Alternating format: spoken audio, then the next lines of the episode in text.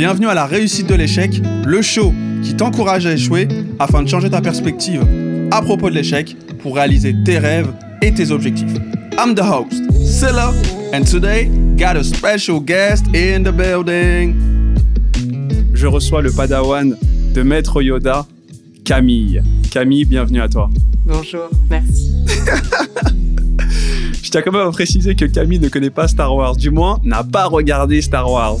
D'où mon introduction, Maître Yoda, vous ne la voyez pas, mais elle est assise comme Maître Yoda. Comment tu te portes? Sur mes deux jambes. sur mes deux ischions. Voilà. Comment tu te portes sur tes deux ischios? Bien. Ça, va, bien? Oui. Est-ce que tu te sens plus à l'aise? Oui, je suis curieuse de ce qui va suivre. Eh Voilà. écoute, moi aussi, parce que je sais pas du tout de quoi on va parler, donc dis-nous tout. Ok. Euh, on commence par un bout de par quoi? Par euh, Bah déjà, qui es-tu? Je pense que c'est une belle introduction. donc je m'appelle Camille, j'ai encore 30 ans pour encore un petit mois. Et quand on m'a parlé de ce projet, de venir parler de la réussite de l'échec, donc c'est une, euh, une amie qui m'a dit Ah, Est-ce que ça t'intéresserait de venir parler dans ce projet? Et ma réaction initiale, c'était de Mais moi, j'ai rien réussi. Je...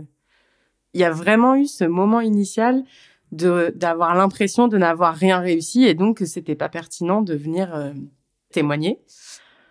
Et c'est drôle parce que cette euh, amie n'a pas pensé à moi de prime abord parce qu'elle s'est dit bah non Camille euh, elle a rien raté. Le Donc- paradoxe, c'est quand même assez fort, hein. faut quand même le préciser.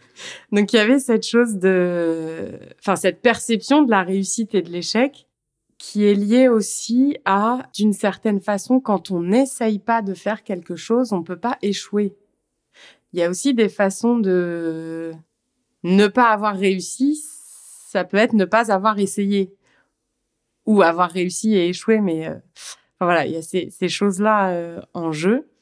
Et donc en réfléchissant, de mon point de vue, j'ai échoué à beaucoup de choses. J'ai échoué à échouer. C'est pas mal ça comme concept. Je connais pas. Disons jusqu'au bac, à peu près. Donc j'ai 30 ans, donc c'était il y a 12 ans, un peu. Euh, jusqu'au bac, je n'avais jamais tellement ressenti d'échec. J'avais pas ressenti, vécu cette chose-là, d'avoir l'impression de rater, de, de profond échec, en fait. Et euh, je me rends compte que c'est important d'apprendre rapidement, enfin rapidement, assez tôt dans la vie, à vivre l'expérience de l'échec, ce qui est vécu comme des échecs, parce que plus on expérimente ça tard, moins on sait le gérer, moins on a l'habitude de le gérer.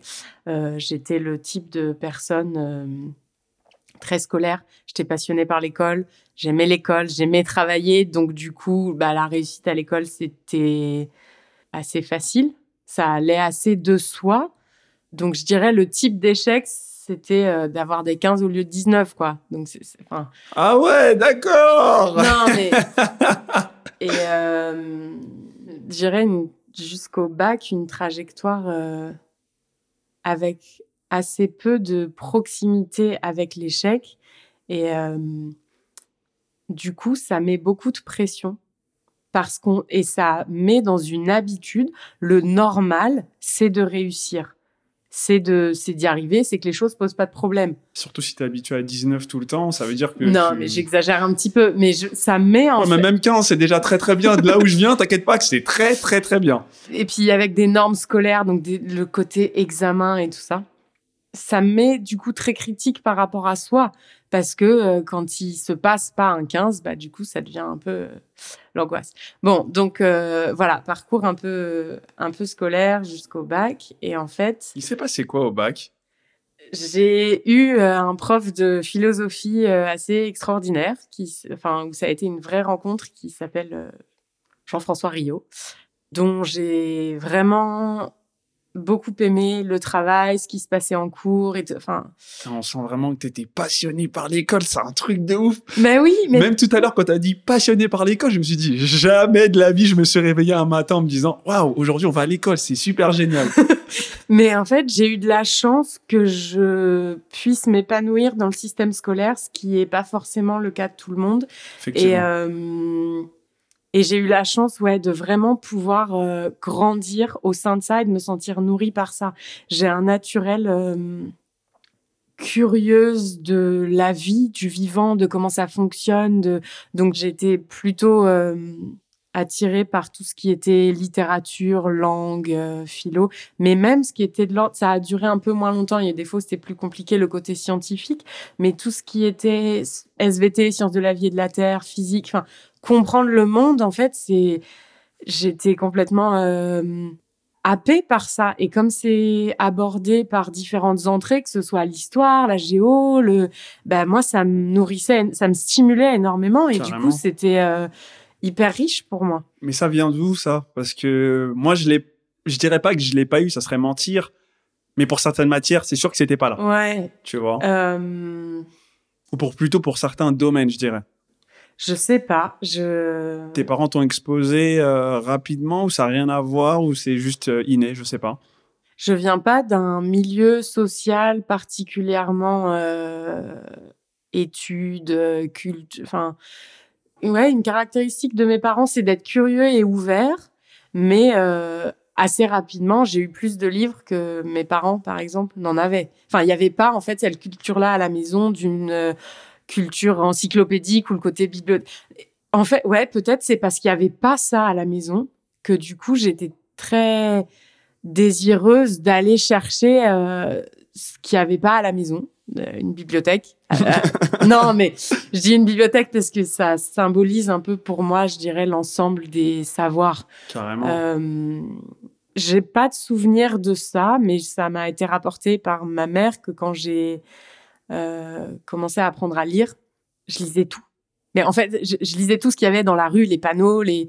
Il y a cette, euh, je sais pas, un peu le côté magique de avoir un pouvoir de déchiffrage du et du coup. Bah, carrément, c'est ça. Voilà, donc je, je, sais pas, je pense que ça, ça s'est un peu euh, déployé dans un peu tous les champs.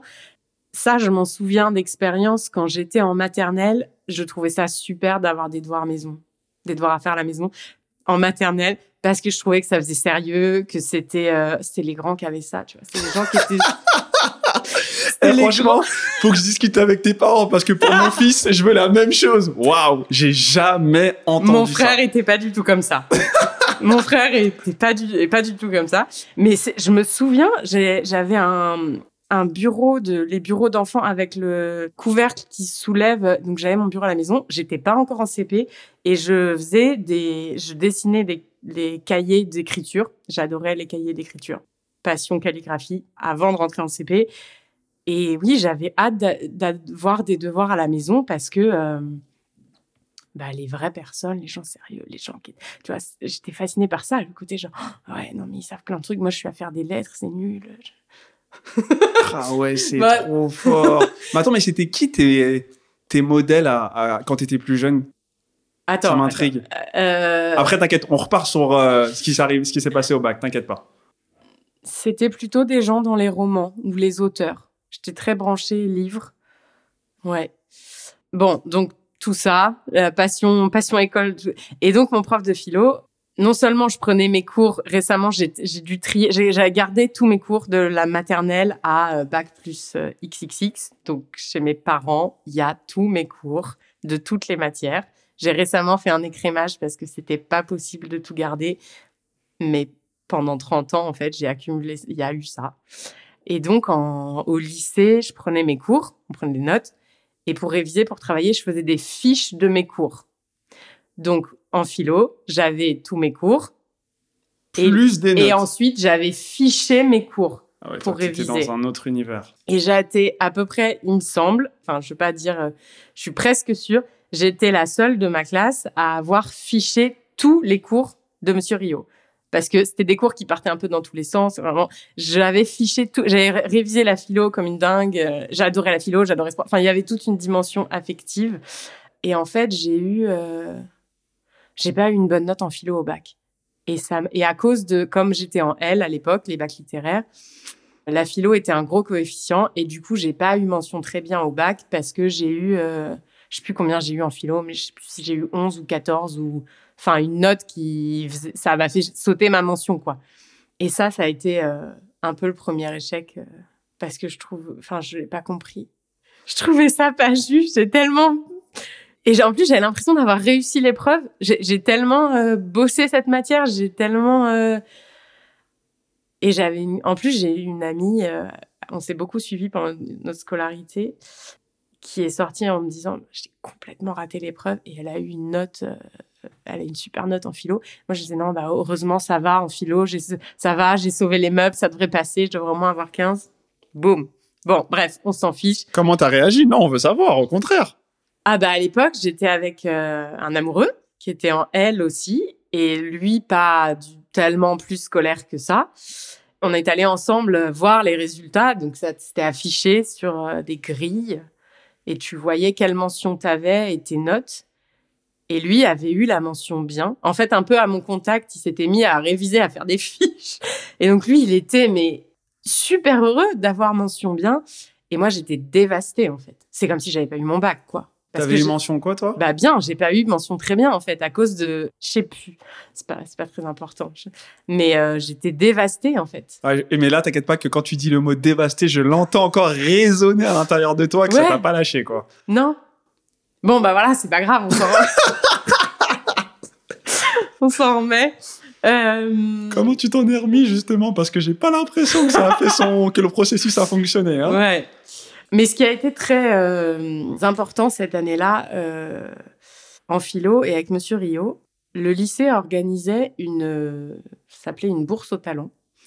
Et du coup, c'était l'occasion pour les élèves de présenter quelque chose d'artistique. Alors, il y a des gens qui faisaient des concerts. hein. Et faut savoir que j'ai fait de la danse donc classique depuis que je suis. bah, J'avais fait de l'éveil et de l'initiation à la danse petite. Et ensuite, j'ai fait de la danse classique. Euh, Ça m'a suivi toute ma scolarité jusqu'au lycée. Et donc, en terminale, non, en première, il y a cette euh, bourse au talent. Euh, et du coup, je sais, j'allais dire, je sais pas quelle mouche me pique. Non, mouche me pique? Quelle, Quelle mouche m'a piqué? Quelle mouche m'a piqué? Je sais pas quelle mouche m'a piqué de me proposer pour faire une chorégraphie pour cette bourse au talent. Toute seule? Oui, De ton initiative? Oui. Bien joué. Euh, tu dis- sais pas c'est quelle mouche, bien joué. Non, mais j'allais dire, je sais pas quelle mouche. En même temps, si, je sais quelle mouche, puisque. Bref. En première, je me dis, je vais aller présenter quelque chose à la Bourse au Talent en danse. Donc, je suis en première. Je n'ai pas encore ce prof de philo qui intervient en terminale, mais il nous fait des cours, je sais plus, des cours de culture générale ou peut-être en première. Enfin, je le connais quand même. Et ce prof de philo à la Bourse au Talent fait aussi, euh, je crois qu'il a joué de la guitare parce que les profs aussi pouvaient participer. C'était un des seuls profs d'ailleurs à participer à la Bourse au Talent, ce qui était courageux parce que c'était beaucoup d'élèves et du coup, euh, voilà, c'est toujours un peu vulnérable d'aller euh, sur scène. Et donc, Monsieur Rio, on se retrouve en fait avec Monsieur Rio dans les coulisses puisque lui jouait de la guitare et moi je dansais. Bon, puis voilà, c'est tout. Et puis euh, le temps passe, je passe en terminale, j'ai donc Monsieur Rio en philo. Il y a de nouveau une bourse au talent. Je reparticipe à la bourse au Mais talent. attends, pause. Ça s'est passé comment la première année avant d'aller euh, en terminale? Ça s'est bien passé? La bourse au talent? Ouais. Ça a été un petit peu l'épreuve du feu. C'était. euh, J'étais très contente de l'avoir fait, mais j'étais dans un état d'anxiété et de stress et de. En fait, j'ai un côté très entière et quand je fais quelque chose, j'ai du mal à garder la distance entre tu ne joues pas ta vie à chaque fois que tu fais quelque chose. Voilà, donc je, je, je passais le bac philo, je jouais ma vie, je dansais à la bourse au talent, je jouais ma vie. Donc forcément, c'est un peu Bah, il y a beaucoup de pression, quoi. Si tu joues ta vie à, chaque chose qui se passe dans ta vie, c'est complexe, hein oui. Euh, Néanmoins, ça t'a pas quand même empêché de te représenter l'année suivante pour te dire je remets ma vie en jeu, les gars. Voilà. Je remets ma vie en jeu, les gars. En fait, j'ai un côté un petit peu kamikaze de Camille, kamikaze. Camille kamikaze, voilà, de me balancer dans un truc qui en fait m'effraie complètement, enfin, mais parce que je veux le faire, mais en même temps j'ai peur. Ouais, le paradoxe est fort. Ouais, et euh, c'est un des gros fils rouges de mon développement, de vouloir très fort faire des choses en étant absolument complètement terrifiée. Et, euh, et du coup, ça a pu me mettre dans des états de, de dilemme et de, de devoir gérer avec des opposés euh, qui, qui tiraillent en fait dans des directions opposées et hyper violent parce que ça tire fort. Je discutais, euh, enfin une fois avec une euh, thérapeute, enfin une praticienne en, en massage, donc qui travaille sur les corps, et on discutait de ça, des paradoxes et des contradictions. Et où elle me dit, mais Camille, euh, c'est pas grave, les paradoxes et les contradictions, c'est normal. C'est ce qui donne de la dynamique. Et donc, en termes de corps, puisque je vais y venir, j'imagine, je travaille avec le corps dans le milieu de la danse. Et donc, euh, dans le mouvement, les spirales, les torsions, une spirale se crée parce que quelque chose, enfin, c'est le principe du torchon, quand on tord le torchon, là, qu'on essore la vaisselle, quand on essore l'éponge de la vaisselle ou qu'on tord le torchon, les dynamiques se font parce que quelque chose va dans un sens et autre chose va dans l'autre sens. Et parce que c'est parce qu'il y a cette opposition de direction que ça crée une dynamique en fait et que ça crée du mouvement. Et que quand tout va dans le même sens, il n'y a pas cette dimension de la spirale, de la torsion, de, de l'élan, du voilà. Donc elle m'a dit, mais en fait, euh, c'est pas grave les contradictions, c'est ça qui crée du mouvement, de l'élan, de la torsion.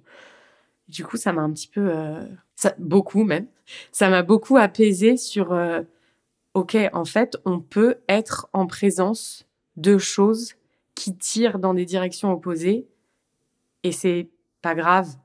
Et du coup, le jeu, c'est de comment euh, on navigue ça, c'est double force. Voilà, donc bourse au talent euh, 1 et 2, paradoxe.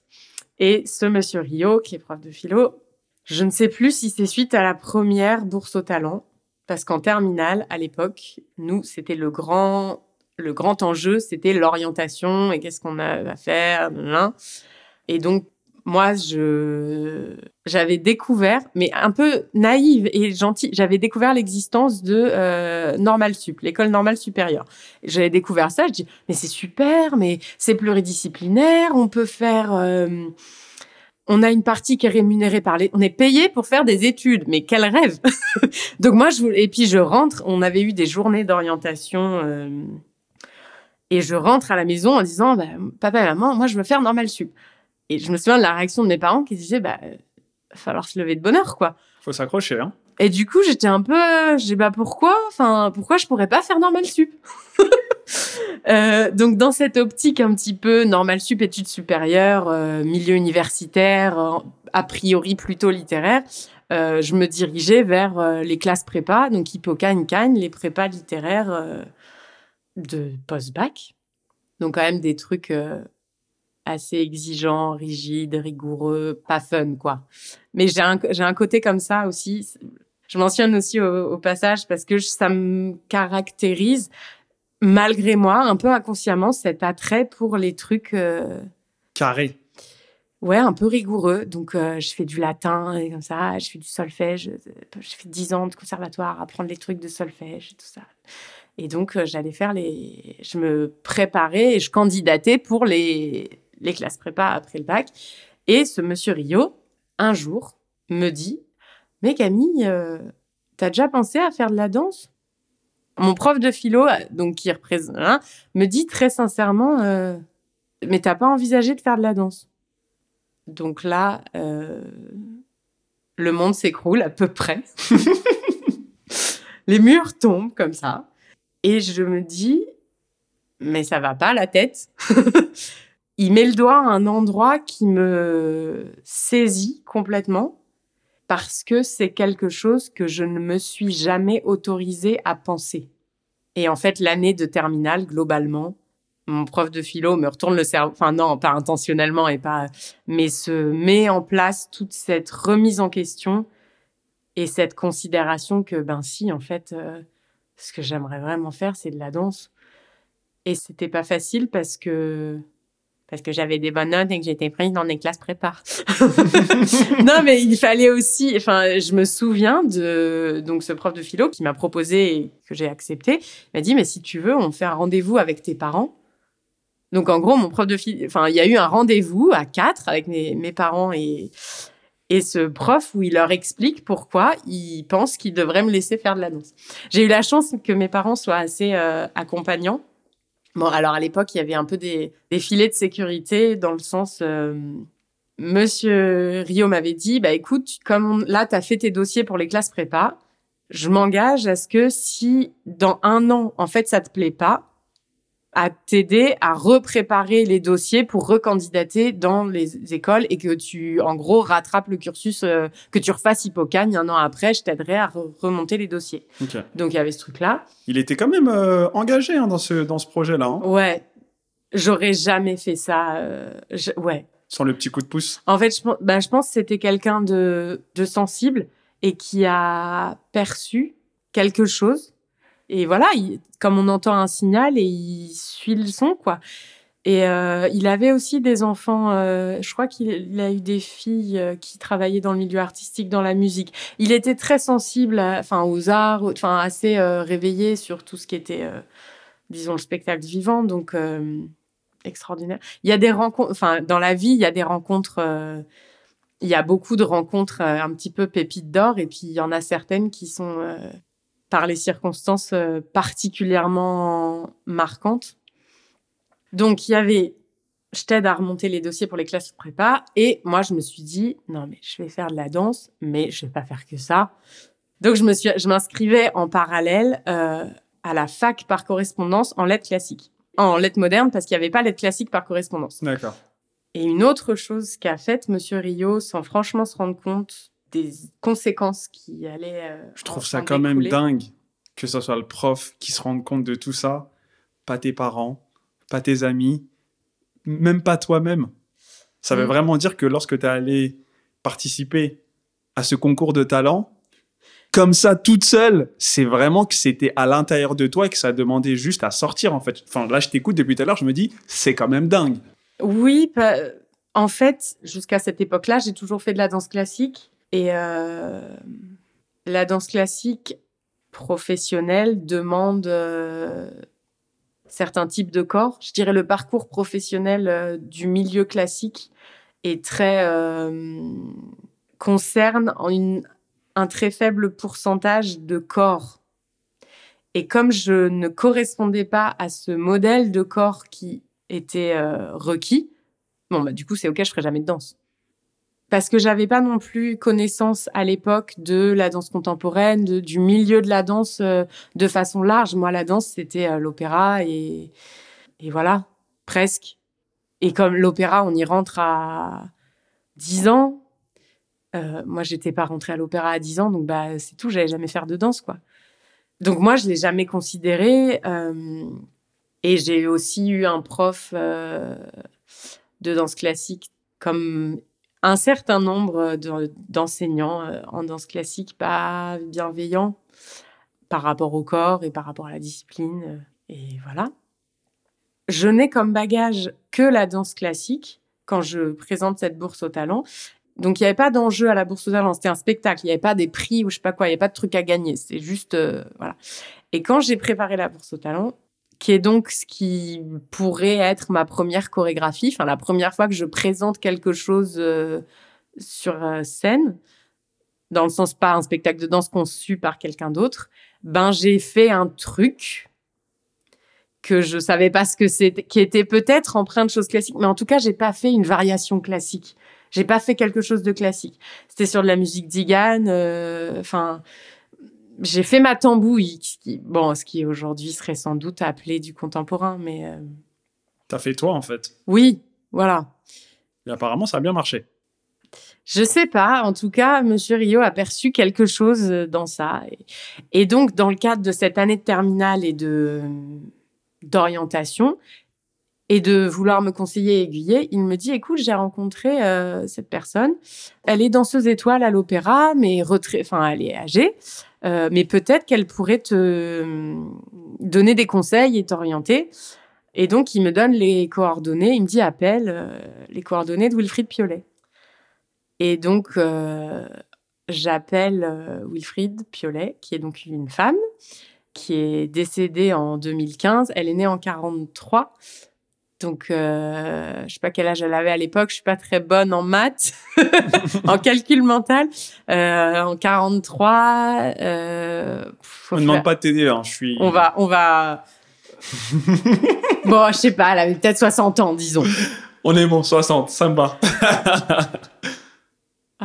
J'ai presque envie de faire le calcul. C'est pas, c'est pas important. Donc j'appelle Wilfried euh, qui me dit, euh, je raccourcis, mais vous êtes bien mignonne, mademoiselle, mais moi je peux pas vous dire grand chose. Faut qu'on se voit. euh, venez danser en fait. Venez prendre un stage. Je donne des stages, euh, voilà, au téléphone. Donc me voilà partie. On est en février, euh, on est en février 2008. Et donc je vais pour la première fois. Donc Wilfried Piolet est marié à Jean Guizrix. Ils étaient tous les deux étoiles de l'opéra. Et donc, je vais pour la première fois à Poissy, où ils ont leur maison et construit un studio de danse. Et Wilfried donnait des stages euh, là-bas. Et donc là, je débarque et il se passe encore un moment euh, de écrasement de maison où les murs tombent c'est un moment de l'ordre de quand on arrive quelque part et c'est comme si ici c'est maison, de reconna- de familiarité, de c'est là, là c'est juste pour moi. Il y a quelque chose de, de reconnaissance en fait. Euh, donc dans leur approche, dans le travail, dans euh, voilà. Donc je rencontre euh, Wilfried Desjans en terminale en 2008 grâce à Monsieur Rio et je tombe absolument amoureuse de leur travail, leur approche, leur personnalité. Enfin, Tu te sens à ta place? Je dirais pas je me sens à ma place, je dirais là ça ça me plaît. Là ça ça je lâche pas. Et en fait, j'ai jamais arrêté leur travail et enfin après ça s'est développé, j'ai beaucoup développé, enfin je me suis beaucoup investie et développée dans tout ça. Et donc j'avais l'idée de devenir danseuse. au fur et à mesure d'avoir travaillé avec eux? Non, en terminale, je me dis bon bah ok, je, je je vais suivre la voie de la danse et pour devenir danseuse. Pas de regret d'avoir laissé. euh, Absolument aucun. Ok, ok. Absolument aucun. Parce que j'ai donc après le bac où je me suis lancée dans la danse, en parallèle de faire cette licence de lettres, et j'aurais pu arrêter après la première année en fait, par exemple. De, j'aurais pu ne pas finir cette licence de lettres, mais j'ai quand même fait les trois ans parce que Parce que t'aimes l'école. parce que j'allais pas pas finir, j'allais pas pas réussir. Et donc depuis ce temps-là, j'ai échoué à arrêter mes études. Ça fait 12 ans que j'ai échoué à arrêter mes études. Échouer à arrêter ses études. Ouais. Waouh, j'ai jamais entendu ça. Hmm. C'est merveilleux. Ah, moi, le rêve, c'était d'être étudiante à vie. hein. je trouvais ça facile. Enfin, je vois pas pourquoi on devrait travailler, en fait. Je. je- bon, Sur ce point-là, on peut discuter. non, mais euh, je pense toute la vie, on peut continuer à se nourrir, à se former, à apprendre des choses. C'est pas forcément dans le cadre d'un cursus universitaire, je sais pas quoi. Enfin voilà, il y a mille façons d'apprendre. Euh, mais en tout cas, jusqu'à ce jour-là, on est en juin 2021 et j'ai toujours pas fini mes études. Alors euh, ouais, je dis j'ai échoué à arrêter mes études. Euh, c'est un choix, hein. c'est moi qui ai choisi de faire des cursus. Là, je sens la fin de quelque chose parce que ça commence à tirer. J'ai épuisé le besoin de faire des études là. je suis arrivée au bout de. Ça veut pas dire que j'ai pas travaillé depuis en parallèle évidemment, mais euh, j'ai un petit peu enchaîné les cursus en fait. Qu'est-ce que ça t'a appris tout ça? Parce que bon, ça fait quand même beaucoup d'études, beaucoup de cursus. Bah du coup, j'ai fait cette licence de lettres par correspondance que j'ai pas arrêtée. Après le bac, il y a eu deux ans où j'étais à Paris dans des conservatoires à me former, toujours avec Wilfried Desjans, et jusqu'à ce que... Ah oui, alors on peut parler en termes de réussite et d'échec. J'ai passé deux ans à passer des auditions, donc des écoles, des formations supérieures du danseur, des écoles supérieures euh, de formation en danse contemporaine. Et c'était échec sur échec sur échec sur échec. Donc, après une scolarité où il n'y avait pas tellement d'échecs, là, je rentre dans la danse Et là, il n'y a pas les facilités. Je débarque dans un nouveau milieu. Il n'y a pas de, j'ai pas de marque. Enfin, je c'est complètement. Je suis pas du tout dans un endroit familier de confort. De et là, c'est échec sur échec. Euh, enfin, ouais, je passe énormément d'auditions pour entrer en formation et j'ai rien du tout. Comment tu gères tout ça?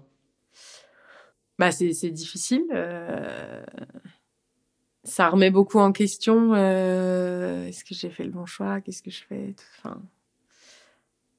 en plus, dans la danse, il y a quelque chose de particulier.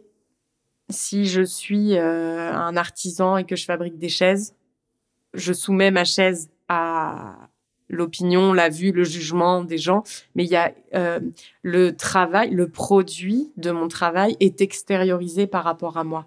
En tant que danseur, c'est l'intégralité de nous qu'on met en jeu, qu'on met sur un plateau, qu'on met dans un studio, qu'on met et euh, du coup, c'est parfois difficile de faire la part des choses entre ce qui relève de son travail de...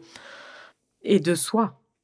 La dissociation, là, juste là, comment tu l'expliques, je la comprends et je vois tout de suite que c'est pas évident. Non. Et du coup, on se sent en permanence euh, jugé soi, en fait.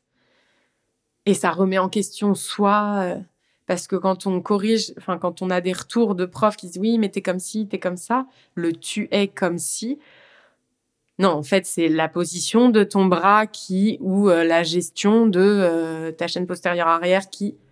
Mais voilà, et évidemment, tout le les enseignants n'ont pas forcément cette euh, attention-là à dissocier pour pas remettre en question l'intégralité de la personne, quoi. Oui, non, puis je me prends des trucs. donc, mon prof de classique que j'avais, qui me suit depuis que j'avais 8 ans, à 18 ans, je lui dis je vais faire de la danse. Et au lieu, je m'attendais à une réaction, bah c'est super, euh, bon vent quoi. Mais Camille, mais ça va pas. Euh, bah si t'as des capacités dans les études, tu ferais mieux de mettre ça à profit dans les études. C'est la danse, c'est vraiment ok. Les tueurs de rêves, ils sont toujours là. Dès que t'as un rêve, dès que t'as trouvé la, ta lumière, les mecs ils veulent que tu restes dans l'obscurité. C'est ouf. Et, du coup, je demande, je prends des cours ouverts où je demande donc aux profs, euh, qu'est-ce que vous, je, je, suis en fait toute antenne dehors à demander des conseils, des, bah tiens telle formation, tel truc, telle personne, tel praticien, et donc euh, je demande des retours, qu'est-ce que vous me conseilleriez, tout ça, et puis une euh, une, une prof, enfin une danseuse, chorégraphe prof, qui me dit franchement, je serais toi, moi aujourd'hui, je conseillerais, je, conseillerais aux jeunes de ne pas faire de la danse. C'est fini, c'est trop dur, c'est trop ok. donc je prends un peu ça jusqu'à ce que donc pendant deux ans c'est difficile et je passe plein d'auditions sans rien avoir et puis je pars euh, rendre visite à ma cousine qui habite à Londres à ce moment-là et euh, je devais y passer une semaine. J'avais du coup rien à faire puisque j'avais c'était l'été et en fait euh, au lieu de squatter, euh, enfin après avoir squatté un peu chez elle, je me dis mais en fait pourquoi je resterais pas? Donc je trouve une auberge de jeunesse. Et puis bah je suis bien là à Londres, enfin je suis bien. Et puis comme j'avais entre guillemets rien à faire, je me dis bah je vais aller voir, il y a des cours de danse contemporaine. En fait non, ouais c'est ça. Donc je me retrouve à prendre des cours de danse contemporaine à Londres comme ça pour le plaisir l'été. Et là, je rencontre une, enfin, de manière la vie, c'est que des choses comme ça, de ricocher en rencontre. Et donc, je, dans un des cours ouverts, euh, les cours du matin pour les pros, euh, je rencontre une danseuse qui vient de finir un cursus dans une école de formation du danseur à Londres. Et elle me dit, bah écoute, viens, euh, viens voir, je te montre l'école. Elle me parle du cursus et tout ça. Et autre moment, elle me parle du cursus, je vois l'école. Et là, je fais, ok, je, c'est là que j'aimerais être. Alors, pour dire, c'est une école que pour laquelle je n'avais pas auditionné parce que je détestais l'anglais. Je parlais pas un mot d'anglais. Un peu d'anti américanisme et d'anti pour être honnête un peu euh, ouais un peu d'anti ça et du coup euh, moi je préférais l'allemand et le latin je mets pas l'anglais donc je je baragouinais rien en anglais euh, les cours que je suivais je suivais en beaucoup par l'œil et en comprenant pas trop ce qu'il racontait, mais je copiais. Donc j'avais pas auditionné pour cette école parce que je n'avais pas le niveau en anglais, parce que c'était en Angleterre. C'est, je sais, je j'ai auditionné pour des choses en Belgique, mais pas pas en Angleterre. Et euh, oh, c'est dur. Je peux dire les noms, non? C'est plus simple. Et Alexandra me dit, euh, bah écoute, demande, on vient, on va voir la vie scolaire, on demande si tu peux encore candidater. Je dis, mais alors, normalement, les processus d'audition, c'est en janvier, donc pour la rentrée de septembre, c'est en janvier. Tu envoies un dossier euh, gros comme, euh, enfin, un énorme dossier comme d'habitude, avec des lettres de motivation. Tu, ensuite, t'es reçu, t'as des entretiens. La paperasse habituelle. La paperasse, les entretiens, et t'as des cours techniques et un atelier créatif, euh, enfin, un atelier de compo. Enfin, donc, il y a tout un processus d'audition. Et il faut avoir le TOEFL ou le l'équivalent des un niveau attesté euh, en langue. Donc c'est évident que je vais pas rentrer en septembre en fait. Mais euh, du coup on, réfléchit. Euh, je me projette pour après. Et là le monsieur à la vie scolaire me dit bah écoute fais une candidature avec ce que tu peux rassembler. Je la soumets, on voit. Au pire, ça coûte rien en fait. Ça, c'est vraiment un anglo-saxon. Ça Non, mais parce bah, que c'était à Paris, c'était. Oui, oui. Tu, tu, tu, connais. Oui, oui. Bah, tu rentrais même pas parce que d'ailleurs, c'était fermé que c'était l'été. Voilà. pour, pour, vraiment montrer la distinction de l'état d'esprit, quoi. Et donc, euh, je me retrouve mi-août à bafouiller avec euh, l'aide de ma cousine qui m'aide euh, vraiment beaucoup sur ce coup-là, à faire une lettre de motivation en anglais. À j'appelle ma mère en lui disant parce que à l'époque il y avait c'était les prémices de YouTube et de machin. Fallait envoyer des vidéos, mais j'avais pas de vidéos. Donc j'appelle ma mère pour qu'elle me poste par la poste un DVD d'un truc que j'avais passé, un, enfin, pour avoir du matériel vidéo et puisqu'il pouvait pas me faire m'auditionner. Donc je monte un CV en anglais, une lettre de motivation en anglais. La totale. Et je rassemble ce que je peux. Euh, je le fais, mais n'en attendant rien du tout, quoi. Enfin, vraiment pas. Je le fais parce qu'on m'a dit de le faire, mais et en fait, euh, j'ai su, euh, j'ai su le vendredi, je rentrais à Paris, j'avais un Eurostar euh, de Londres à Paris et j'ai su, j'ai eu la réponse avant de prendre l'Eurostar le vendredi, un vendredi fin août. La rentrée, c'était le vendredi suivant et j'ai su que j'étais prise pour un cursus de trois ans dans une école supérieure à Londres, une semaine avant le bazar, quoi. Ah et ouais, et t'attendais rien de tout ça et ça tombe. Et donc là, je rentre après un mois, et demi. Et je rentre en disant euh, bon bah en fait euh, je repars dans une semaine euh, pour trois ans. c'est quand même dingue. C'est un peu fou, ouais. C'est je réalise pas du tout en fait. Je réalise pas à l'époque. Et en un mois, ton anglais, il a progressé ou? Un peu, un peu, un peu. Ok. ok. histoire de, parce que quand même trois ans là-bas, surtout que l'accent anglais, c'est quelque chose. Moi, je n'étais pas familière de l'américain non plus ou d'un autre pays, donc. C'est plus simple. Je trouve pas. Enfin, moi, je me suis fait l'oreille sur l'accent british, en fait. Bah, c'est le meilleur. Je comprends beaucoup plus facilement les Anglais que. Voilà. Et donc là, je débarque en auberge de jeunesse. J'ai pas, évidemment pas de, d'appart et tout ça. Bon, bref. Et donc, je fais ce cursus de trois ans. Attends, tes parents réagissent comment? Tu, tu vas trop vite, toi. Ma mère n'a pas été complètement surprise. Bah, je les tenais un peu au courant de ce que je faisais. Évidemment on a, je les ai tenus au courant que je faisais la candidature et tout ça. Donc c'était pas non plus la super sûre. Enfin, mais elle me dit, elle me dit, je l'ai, je l'ai senti venir. Ils ont été ado, ils m'ont toujours, enfin, suivi en fait. Enfin, ils m'ont laissé faire en fait. Ça c'est précieux de laisser les gens faire.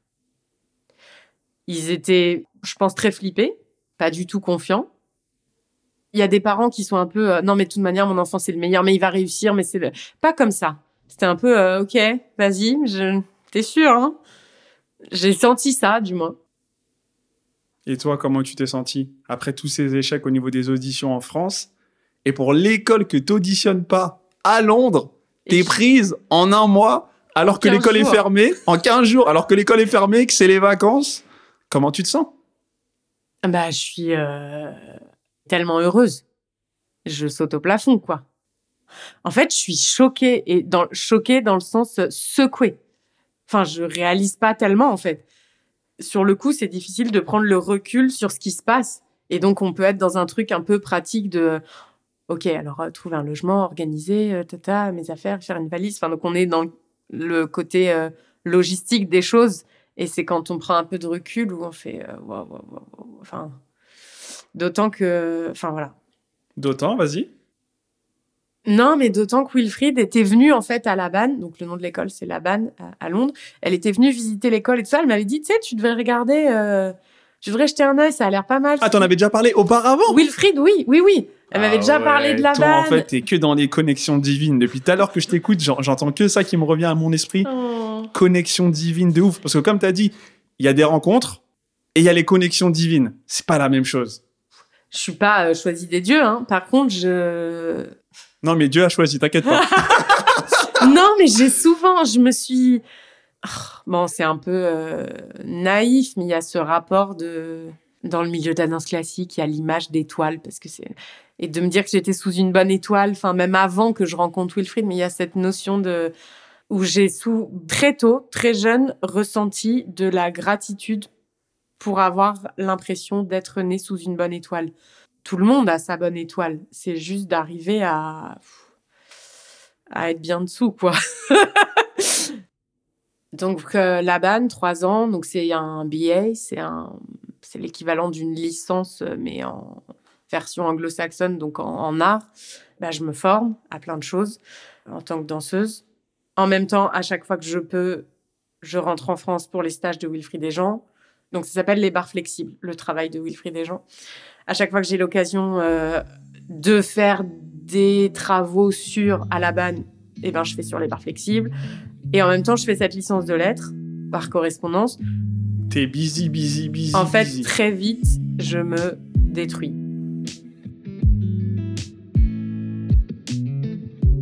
Until next time, faire more, faire better. Let's go! T'as aimé le show et tu souhaites nous soutenir? Mets un commentaire et ton meilleur 5 étoiles sur Apple Podcast. Thanks for the love and support. I appreciate it.